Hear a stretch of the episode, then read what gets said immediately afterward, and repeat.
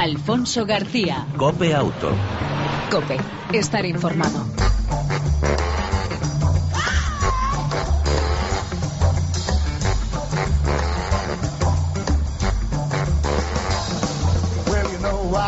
Hola, ¿qué tal? ¿Cómo estás? Bienvenido un día más, una semana más a este tiempo de radio dedicado al mundo del motor, tanto en las dos como en las cuatro ruedas.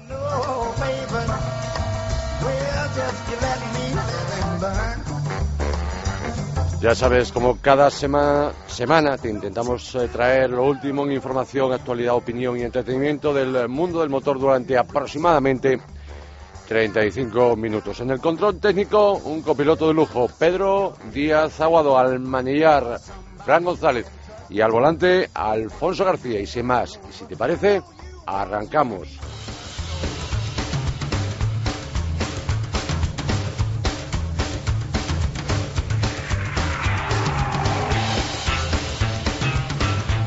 Y lo hacemos con noticias eh, de los últimos días, de las últimas horas en el mundo del motor, como por ejemplo que ya está en el mercado, ya está disponible, tiene precios definitivos.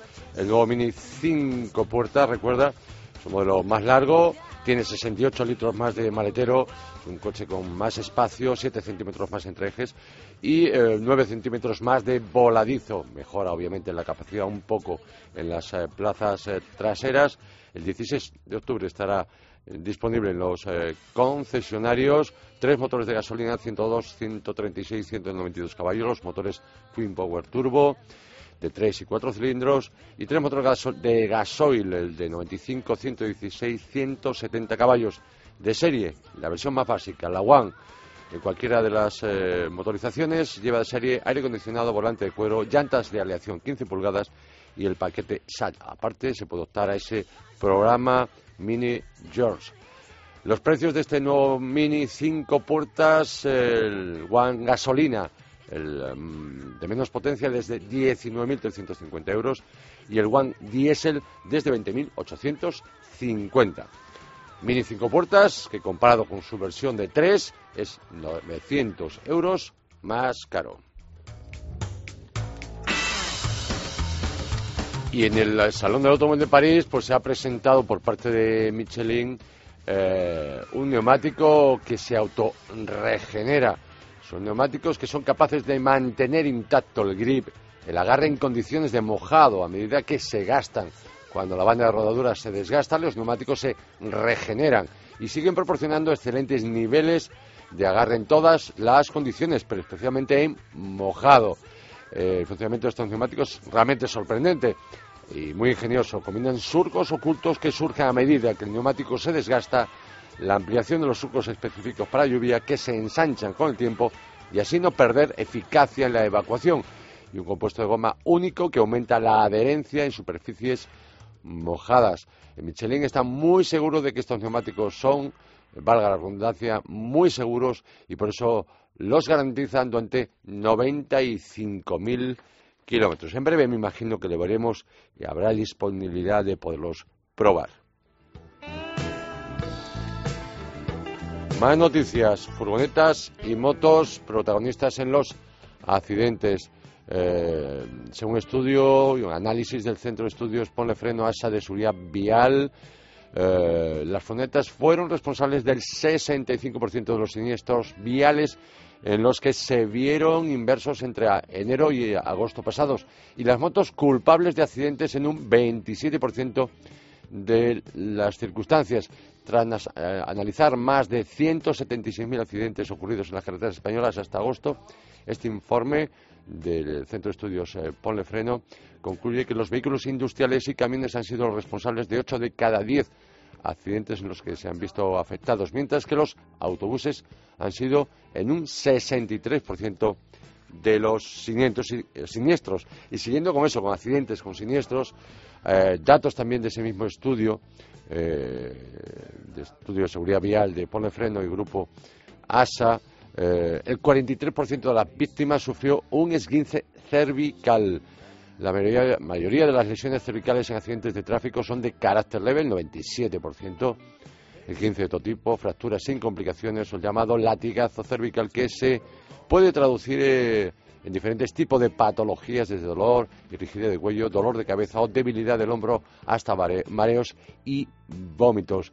Desde el eh, Centro de Estudio de Seguridad Vial de Ponle Freno eh, recomienda que, bueno, pues para evitar en la medida de lo posible esos esguinces, comprobar que la altura del reposacabezas esté en línea con la parte superior de la cabeza, ajustar el respaldo del asiento para que el reposacabezas quede lo más cerca posible de la cabeza, pero sin que ésta se apoye o situar el respaldo lo más vertical posible y no separar la espalda del mismo.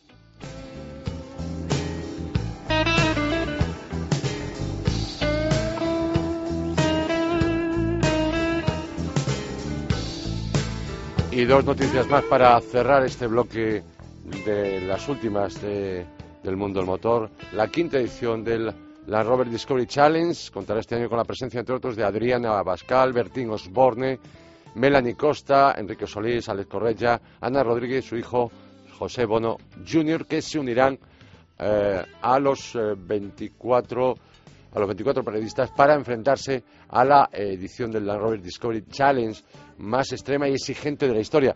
El próximo lunes, día 13 de octubre y hasta el 18, las rutas 4x4 más exigentes, los enigmas más intrincados, desafío que exigirán a los 36 participantes llevar al máximo su astucia, habilidad y fuerza física para conseguir el gran premio para la ONG a la que representen.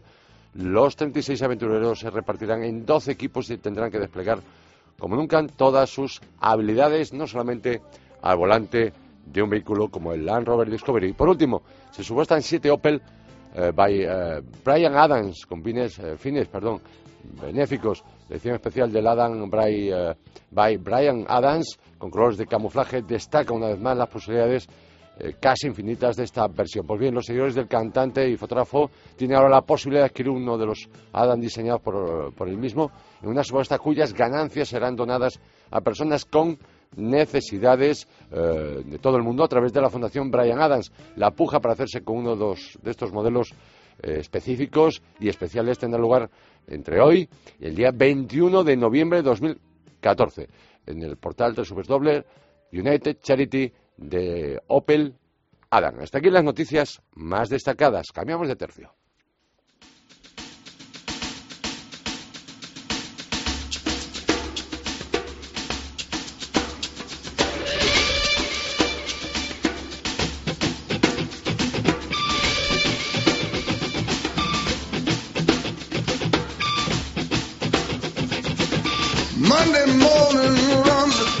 ¿Tienes miedo a conducir? A eso se llama amasofobia. Es el proceso en el que una persona pues percibe el tráfico como una amenaza y ve a los demás, los demás conductores como eso, como una amenaza. Pero hay una solución para ello. Y para eso queremos conocerlo de primera mano a través de Fernando González Iturbe, director general de la Fundación Fernando, buenas tardes, bienvenido a Copeauto, ¿cómo estás? ¿Cómo estamos? Muy buenas tardes. Buenas tardes. ¿Cómo se puede combatir ese miedo a conducir?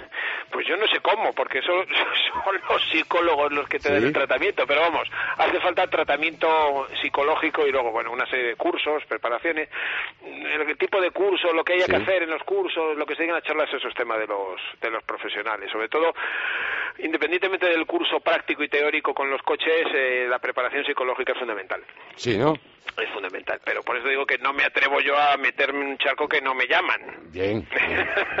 bueno, Fernando, en cualquier caso, como presidente, perdón, como director general de la Fundación eh, CEA, eh, desde ella arranca este fin de semana con cursos gratuitos de conducción segura y preventiva para combatir esto, este miedo a conducir. Correcto, y, centrado en principio también la limitación de espacio, tiempo y dinero, evidentemente, pues no ha podido hacerse más amplio, pero sobre todo y, a lo que voy, víctimas de accidentes de tráfico. Es decir, hay muchas personas que víctimas de accidentes de tráfico hay algunas veces que incluso se reconocen secuelas de estrés postraumáticos, otras veces no, no está reconocido como tal y no cobran como por ello, pero bueno, hay mucha gente que después de un accidente de tráfico, pues bueno, pues sufre ese problema psicológico y deja de conducir o deja de conducir determinadas circunstancias o tiene miedo a determinadas circunstancias del, tráfico rodado y bueno, y eso es lo que pretendemos corregir, ¿verdad? Hablabas de que eh, ahí tienen gran importancia los psicólogos. Pero estos cursos gratuitos, repito, de la Fundación CEA, Comisaría Europeo del Automóvil, uh, no solamente contemplan eso, sino la otra vertiente, la práctica. Sí, correcto, correcto. No solo el psicólogo es el que tiene que hacer lo que, bueno, su profesión y su buen hacer médico le exige, sino también, evidentemente, al final hay que, hay que meterse en un coche. ¿eh? Ya te digo que no me atrevo yo a decirte en qué condiciones porque luego depende de la gravedad el, grado de bueno de, de gravedad de, de, cada paciente pero bueno sí. al final ahí tiene que haber bueno pues una clase práctica porque al final hay que meterse en un coche no hay que solo por lo menos es lo que dicen los los eh, psicólogos no no solo hay que echarte la charla sino también pues bueno pues meterse en un coche y meterse en la vorágine del tráfico ¿qué, qué duración tienen estos cursos gratuitos? Pues la, las charlas son los viernes, ¿Sí? ¿eh? sesiones de viernes sábado, los viernes son las clases teóricas y luego los sábados por la mañana en el circuito de conducción, Mm. toda la mañana del sábado siguiente. Bien. Estos cursos, en principio, eh, creo que arrancan ya, ¿no? Arrancan este viernes. Sí. Arrancan este viernes, sí, con el primer grupo de, de apuntados y afectados, sí, sí, sí, sí. En, Y- con- en concreto, ¿dónde se realiza el curso? Pues el teórico es aquí en nuestras oficinas y Sí. luego en, en Alcalá es un circuito de, de conducción en Alcalá de Henares las, con profesores, etcétera, en, en, en los sábados en Alcalá de Henares, sí. Entiendo, pero hay, aparte de la capital de España, otros, otras capitales que van a acoger estos cursos, ¿no? Sí, nosotros habíamos pensado en Sevilla. Ya te Sí. digo que estamos un poco limitados, el presupuesto es importante, ¿no? Sí. Hay una ayuda de General de Tráfico y bueno, esperemos que para otros años eh, podamos extenderlo a, a otras ciudades y a todo, bueno, a donde más podamos, porque evidentemente es un problema bastante extendido, muchas veces poco reconocido, a veces poco reconocible. Sí. Estoy pensando en esos perjudicados en accidentes de tráfico que no les reconocen a esa secuela psicológica. Ujú. Ahí, claro, los forenses y las compañías, los forenses, muchas veces piensan que los perjudicados intentan exagerar las cosas para cobrar más. Sí. ¿eh? Y ya digo que es poco reconocible, pero, pero que sucede en una frecuencia superior a lo que pensamos. Ah, De todas formas, Fernando, permíteme, porque yo eh, conozco casos, además solo de, de mucha gente, de, incluso de oyentes que me han consultado al respecto. No necesariamente tienen, tendrían que ser personas que han tenido accidentes de tráfico, sino incidentes de tráfico que se han quedado en incidentes, o lo que llaman muchas veces en sustos, sin mayores consecuencias físicas, pero sí eh, psicológicas. Yo te, incluso en el entorno familiar tengo alguna que otra persona que porque tuvo algún susto en su día ha dejado de conducir y no vuelve a conducir, no ha vuelto a conducir, prefiero. Uno se le abrió el capó motor y eso le, le- se llevó tal gran susto que bueno, ahora, bueno, pues le ha creado una gran inseguridad. Gente que se ve mm, también eh, agobiada por el tráfico, ¿no? Mm, Sí, hombre, nosotros lo limitamos a víctimas de accidentes de Sí. tráfico, como te decía antes, por el tema Sí. de espacio, presupuesto y demás, ¿no? Entiendo. La maxofobia es miedo patológico a conducir o a ocupar un coche. No tiene por qué ser necesariamente como consecuencia de un accidente de tráfico. Yo hay una Sí. buena amiga y compañera aquí en, en CEA pues que, le, que hace un montón de años que me acuerdo que sacó el carnet de conducir yo la llevaba hasta el, hasta el autobús antes de sacárselo pero Sí. dejó de coger el coche pues porque para Madrid para ella Madrid era ella vivía en las afueras. Claro, estaba acostumbrado a vivir eh, a conducir en un pueblo pero cuando se metía en Madrid era era pavor Sí. era pavor y, y me consta que lleva 20 años sin conducir Sí. No, hay mucha gente también, también vuelvo a repetir, en mi entorno tengo algunas personas que en carretera no les, eh, no les agobia, pero lo que sí les agobia es el, los recorridos, la circulación urbana. Sí, depende. Y luego también yo conozco una persona que le agobia y que le estresa de manera anormal el conducir a lo de camiones. Ajá. ¿Eh? Bueno, eso ahora que no me oye mi mujer, también dice, cuando pasa lo de un camión no te Sí. creas que los, los mira muy de reojillo, ¿no? No las mira cuando vas en, en carretera. Bueno, hay muchas variaciones. Evidentemente mm, sería muy amplísima la variedad de personas que necesitan tratamiento, a lo mejor incluso de cursos y psicológico para superar esos esos miedos y esas fobias. Pero claro, dijo ya la limitación. Pero vamos, que sí, que sí, que hay mucha gente que se considera afectado por ese problema, pues escúchame, o víctima de ese problema, pues bueno, que sepa que puede tener solución. Y eso también es importante, que la gente lo sepa, ¿no? Hasta el, hasta el punto, yo conozco incluso otra persona, y esto quizá ha venido un poco eh, paralelamente a la crisis, que él se, esta persona mm, eh, normalmente conduce vehículos nuevos o relativamente nuevos, ¿no? Entonces le obsesiona mucho cuando va en una vía de alta ocupación llevar un vehículo delante o detrás que tenga muchos años, Mm. porque le, eh, no le da confianza. Piensa que ese vehículo no va a poder frenar o tener la estabilidad o las condiciones de seguridad que a lo mejor un coche mucho más reciente que uno viejo. Sí, fobias. La, ver- la verdad es que el, el curso y la maxofobia en principio está centrado al que no a ese que tiene esas, esas, esas cosas que le pasan por la cabeza Sí. cuando, cuando va en coche, sino al que no puede conducir, al que no se puede sentar al volante o de ocupante porque Sí. no tiene pavor a circular dentro de un coche. Pero bueno, cosas de esas, yo después de muchos años viendo accidentes, hay determinadas situaciones Sí. que asocias a accidentes que has visto Ajá. y te hacen, a la cabeza te vienen, bueno, pues imágenes, Bien. situaciones de otras donde dice, bueno, aquí en situaciones parecidas ha habido accidentes y te hacen tener una precaución especial, no el temor a conducir, evidentemente, pero sí a, a, a- a comportarte de una forma, en- hablo en mi caso, ¿eh? Sí. un poco más eh, extrema en la precaución, pensando en, pues bueno, pues que en situaciones parecidas yo he visto accidentes bastante graves, ¿no? Bueno, la cabeza que es muy complicada. Sí, sí, sí, ¿eh? sí. Pero bueno, ya te digo que está en principio centrado en los casos más graves, que es Eh. el que no se puede poner en un coche a conducir. Bien. Eh, en primer lugar, mm, tenía que haber dicho enhorabuena a la Fundación CEA por poner en marcha estos cursos para contraatacar eh, ese miedo a conducir eh, para víctimas de accidente de tráfico. Eh, obviamente ese presupuesto no nos permite hacer muchos cursos, pero a estas alturas están ya completo o hay posibilidad todavía que eh, Pues alguien pueda pues, apuntarse. Pues, información no te puedo dar. Yo Sí. no sé, yo creo que Bueno. sí, pero mm, en todo caso por intentarlo Sí. siempre puede haber alguna baja, no lo sé, no, no ¿Dónde- estoy informado, reconozco que no estoy informado en ese sentido. ¿Dónde podríamos eh, tener más información? ¿La página web? En la página web de la fundación, las 3 W fundacionca.es, ¿no? Entiendo que ahí me imagino el apartado de cursos gratuitos de amasofobia Sí, para víctimas de tráfico. Y ahí ¿no? viene, ahí viene una, no sé cómo se llama. Cuestionario. Los ordenadores, una pestañita, un link o una... Entiendo. Yo ya he entrado, y, bueno, ese cuestionario que se entra y que hay que rellenar para Correcto. poderse inscribir un cuestionario sobre amasofobia y poderse escribir y poder eh, disfrutar gratuitamente de esos cursos que vuestra fundación generosamente eh, ponéis en marcha y que vuelvo a repetir desde aquí, a ver si hay más ayuda por Sí, parte sí, lo- eso lo habrá, sí, sí, ¿eh? lo habrá, sí y, lo habrá. y Bien, se puede repetir porque todo lo que sea mejorar la conducción eh, va en bien de todos. Sí, las- en definitiva la seguridad vial, que es lo que se pretende, ¿no? Es decir, que, las condu- que los conductores sean seguros, personas responsables, que controlen su coche y, bueno, que al final re- mm, revierte en una seguridad vial y en menos accidentes de tráfico y menos víctimas, que es al final lo que queremos, ya no es la Fundación CEA, que está entre sus fines, sino yo creo que todos los que estamos en un coche y circulamos por la vía y hasta los peatones incluso, ¿no? Entiendo. Bueno, pues eh, Fernando González y Turbe, director eh, general de la Fundación CEA, de nuevo enhorabuena eh, por esta organización de cursos de conducción segura y preventiva para las víctimas de accidente de tráfico que actualmente se encuentran conduciendo y que puedan enfrentarse a esa conducción diaria sin miedo. Enhorabuena y, y haremos fuerza para que haya más presupuesto y mucho más cursos y mucha más gente pueda apuntarse. Correcto, eso es lo que esperamos todos y muchas gracias a vosotros por, y a ti en especial por acordarte de, de la Fundación CEA. Un abrazo, Fernando. Hasta la próxima. Alfonso, hasta luego, hasta luego. Alfonso García. Cope Auto. Cope. Estar informado.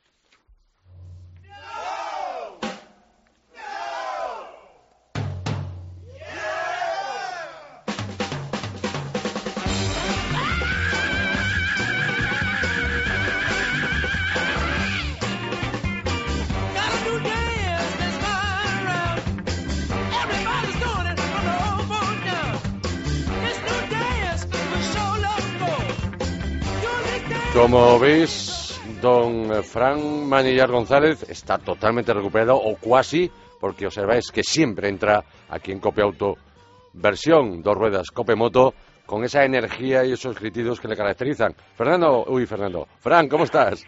Hola Alfonso, muy bien. Buenas tardes. Casi del todo, tienes razón. Casi. Casi, casi del todo. Bueno, ya te has puesto la muda, la camiseta de, ¿no? de invierno. Ya me he puesto la cazadora y la camiseta de invierno y, Sí. y si me apuras hasta la ropa de agua, porque está el tiempo ya que, que va a empezar a hacer falta de un momento a otro. Sí, bueno, por, por mi tierra y por el Atlántico ha entrado ya el frentecito la borrasca, ha empezado a jarrear y bueno, pues por aquí, por los por la zona centro, pues parece que también va, va a tocar ya en breve. Sí, señor. Así Y- que nada, pues habrá que tenerlo en cuenta. Y en breve, digo que este fin de semana pocas posibilidades, ¿no? Entonces, por la pronóstico que hay, ¿no? Pues sí, sí, sí. Yo creo que con un poco de suerte eh, se podrá salir al campo, Sí. eh, pero, pero desde luego por carretera eh, poquito. Bueno, bueno, bueno, bueno. Ah. Fran, no vamos a robarte más tiempo porque traes novedades, como por ejemplo una nueva Yamaha que tiene un nombre prácticamente curioso. 01 Gen. Pues sí, y si te parece curioso el nombre, eh, métete en internet en cuanto puedas Ahora y mira las fotos y el vídeo que ha sido presentado en Intermot, en el Salón de Colonia, de este vehículo. Es una especie de, de, de scooter triciclo. Bueno, monta eh, Yamaha una moto futurista a más no poder. Eh, es una estética desde luego llamativa. Ha sido visto el prototipo en, eh, en imágenes, no han llevado una unidad al salón de Intermot. Sí. Yo creo que sí, en Milán enseñarán uno. Y, y esperando, yo creo que para, mm, para 2015 será cuando Yamaha eh, se lance a la construcción, a la fabricación en serie, en cadena de esta moto y que se pueda ver en el mercado. Es una moto, si recuerdas, hablamos en su día aquí en Cope Auto de la Tricity de Yamaha, un triciclo de Yamaha, un scooter triciclo. Sí. Bueno, pues este es, es eh, eh, su hermano transgresor, ¿eh? porque es una moto eh, de líneas eh, rectas, muy puntiagudas y muy futurista y eh, tiene algunas cosas en común, pero no desde luego eh, el motor.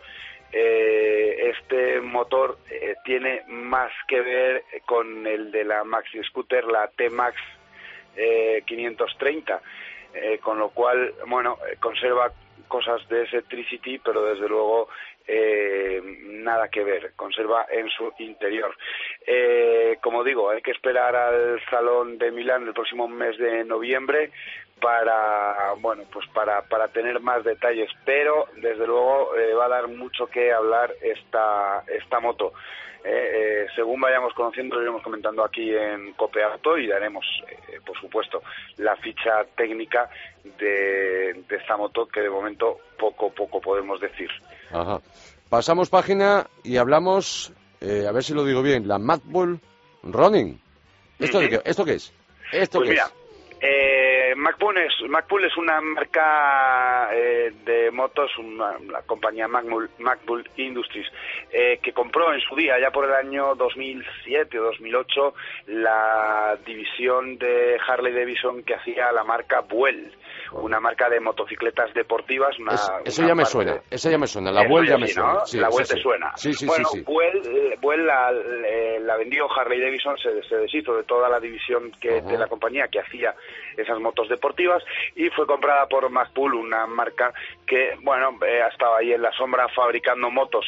Bueno, tras esa desaparición eh, de, de Buell como marca, Macpool ha estado preparando el retorno de la marca eh, Buell eh, al mercado y lo ha hecho con esta motocicleta, esta Ronin, que es eh, de aspecto futurista también.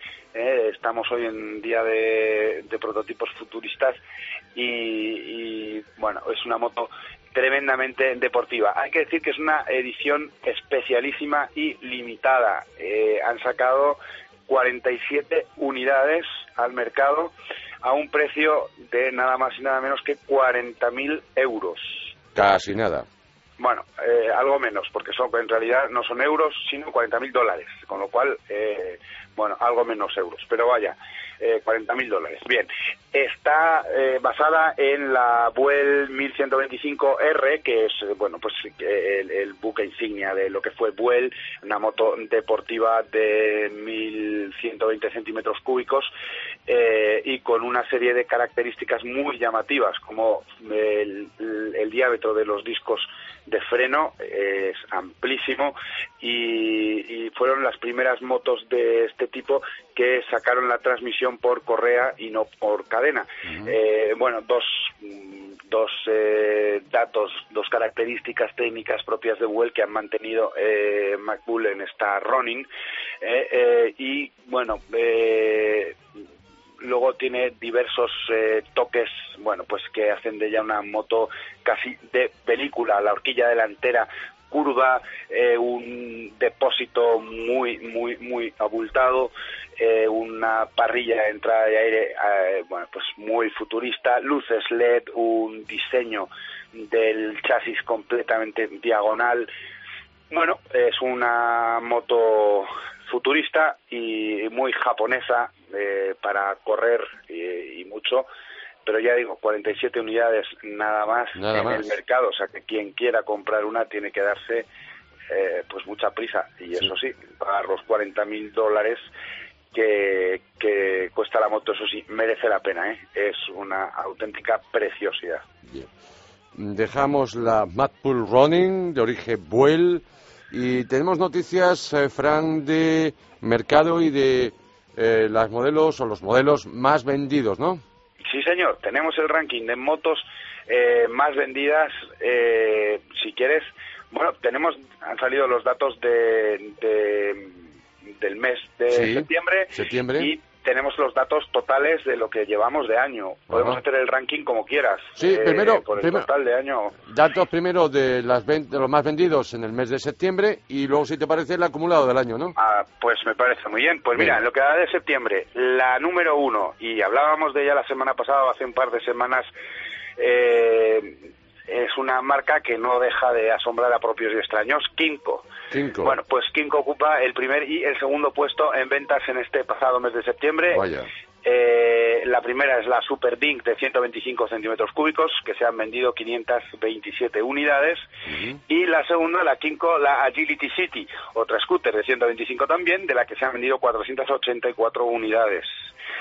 Por detrás, la Honda PCX, 125 centímetros cúbicos scooter, la Honda SH 125, scooter 125 centímetros cúbicos, la Burman 125, la Piaggio Liberty 125 centímetros cúbicos, la Sim- Symphony también, que se ven muchas por la calle, de 125 centímetros cúbicos, la Honda Vision de 110 centímetros cúbicos, la Peugeot Tweed 125 centímetros y cierra la misma marca que abría el ranking, la Kinko, en este caso el modelo, la KXCT de 125 centímetros cúbicos. Como es, Ajá. todas son motos, las 10 primeras de 125 centímetros 125 cúbicos. centímetros cúbicos. Y ahora vamos, si te parece, con el acumula- acumulado del año, ¿no? Sí, señor. Pues mira, en el acumulado del año, eh, como no podía ser eh, distinto de, de lo Sí. que del ranking del mes de septiembre, la primera, la Super Dink de Kinko de 125 centímetros cúbicos, llevan vendidas 3.733 unidades. La segunda en el ranking se cuela, la que estaba cuarta en el mes de septiembre, la Honda SH 125, que se han vendido casi 3.500. Después tenemos la Honda PCX, también en torno a las 3.500 unidades. Kinko Agility City, en torno a las 3.000 unidades. La Sim Symphony, ya va bajando, 2.800 unidades. La Burman, 2.126 unidades. Y la X más, 2.100 unidades. Por debajo, la Piaggio Liberty, la Honda Vision, la Peugeot Tweed. Y cierra también la, la Kimco KXCT con 1.329 unidades. Ese es el ranking de ventas que no está nada mal, sobre todo ese dato de Kimco, eh, bueno, pues primer y segundo puesto en el ranking del mes de septiembre. Ya lo creo. Pues, Fran, no sé si tienes algo más que apuntar. Pues nada, eh, he estado viendo un poco los datos de esa noticia que decíamos eh, la semana pasada de la Sí. subida de, de ventas eh, y, y simplemente anotar que también los vehículos ligeros de cuatro ruedas, los quads, eh, bueno, pues se están subiendo levísimamente porque tienen un umbral de ventas muy bajo en nuestro país, muy, muy, muy bajo, pero también se suman a esa subida de ventas Ujú. que, bueno, pues está celebrando todo el sector de, de motocicletas. Ujú. Del cual nos alegramos y mucho. Ya lo creo que sí, es Bueno. buena señal. Fin de semana, aparte de Fórmula 1 en Rusia por primera vez, la Fórmula 1, quiero recordar, por lo menos de la Fórmula 1 eh, moderna, este fin de semana, repito, eh, Sochi, eh, allá donde se celebran los eh, Juegos de Invierno, eh, pues la cuarta, mm, ah, la 18, no, 16, me parece que es el gran premio de esta temporada, de un total de, no, la 15, de un total de 19, no, de 20 grandes premios y bueno, vamos a ver a ver qué pasa porque está por todo lo alto la lucha entre Rosberg y, y Hamilton. Aparte de eso, eh, Fran, te recomiendo este fin de semana, sábado, gran final de las BMW Classic Series en el circuito de Barcelona, Cataluña, Montmeló.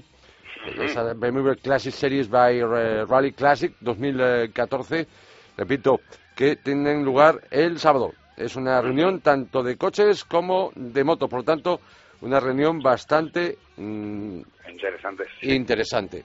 Por otro lado, viernes y sábado en Santander, Rally eh, Santander, eh, creo que es la penúltima, la penúltima o la antepenúltima prueba del año del Campeonato de España Rallys, donde se puede decidir la- el título de campeón de España a favor del gallego o Bellejo o bien a favor de Fuster. Y por último, en Jerez, pero ya esto la próxima semana, 18 y 19, la final de las World Series, donde Carlos Sainz Jr. podría ser campeón de esta eh, categoría reconocida a nivel internacional y que es uno de los eh, peldaños para acceder a la Fórmula 1. Por cierto, su rival más directo es otro español, Roberto Meri. Pero ya hablaremos más de, de eso.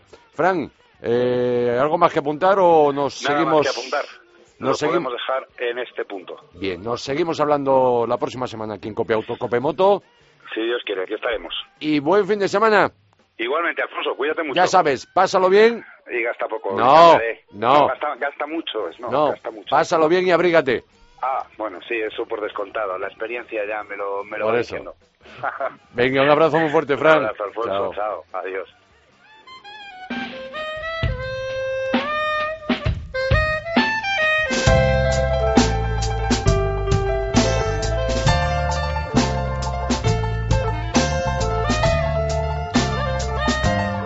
Esta recta final, el coche de Copeauto esta semana, el Volkswagen Gol Sport Van.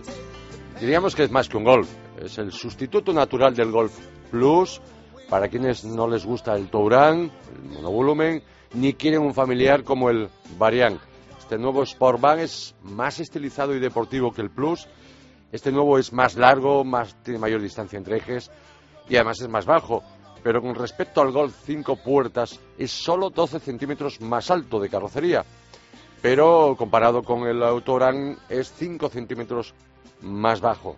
Eh, la principal diferencia está, obviamente, entre el Golf, que todos conocemos, de 3 o 5 puertas, y este Sportvan en el maletero.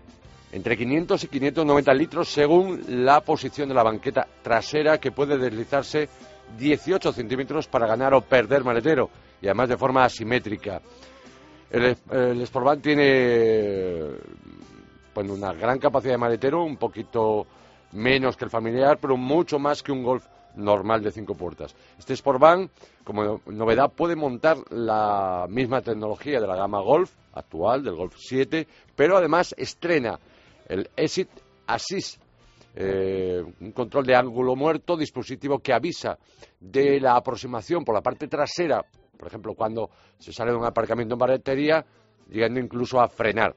También sistema de navegación con Google Street View y en cuanto a comportamiento, pues este Sportvan, eh, igual que sus hermanos, intachable y seguro, e incluso con más aplomo porque tiene mayor distancia entre ejes.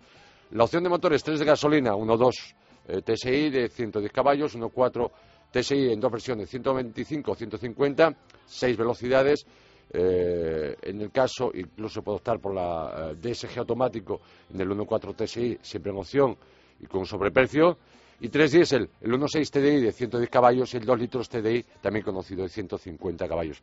En Copia Auto te recomendamos el 1.4 TSI gasolina de 125 caballos con consumo medio de 6 litros, repito, de gasolina, o el diésel de 150 caballos con consumo medio de 5 litros. Eh, Me dirás, ¿por qué no el 1.6 TDI de 110 caballos? Bien, pues si vas a hacer poco uso en carretera, mm, básicamente ciudad, recorridos interurbanos, y no sobrecargarlo, a lo mejor te iría bien con 110 caballos. Los precios, en el caso del 1.4 TSI de 125, desde 24.000 euros, y el eh, 2 litros TDI de gasol de 150 desde 26.800 euros. El Golf, el nuevo Volkswagen Golf Sportvan es mis mil euros más eh, caro que su versión del Golf 5 puertas. Hasta aquí la prueba al coche de la semana en Copeauto. Y nos vamos.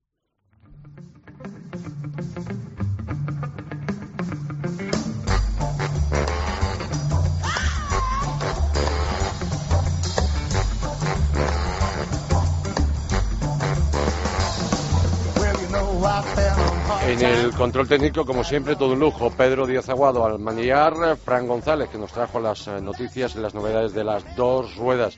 Ya sabes, te esperamos en la próxima entrega de Copeauto. Sí, la próxima semana, el- a partir del próximo miércoles. Mientras tanto, ya lo sabes, disfruta, si puedes, de tu vehículo y de los tuyos. Chao. Un saludo de Alfonso García.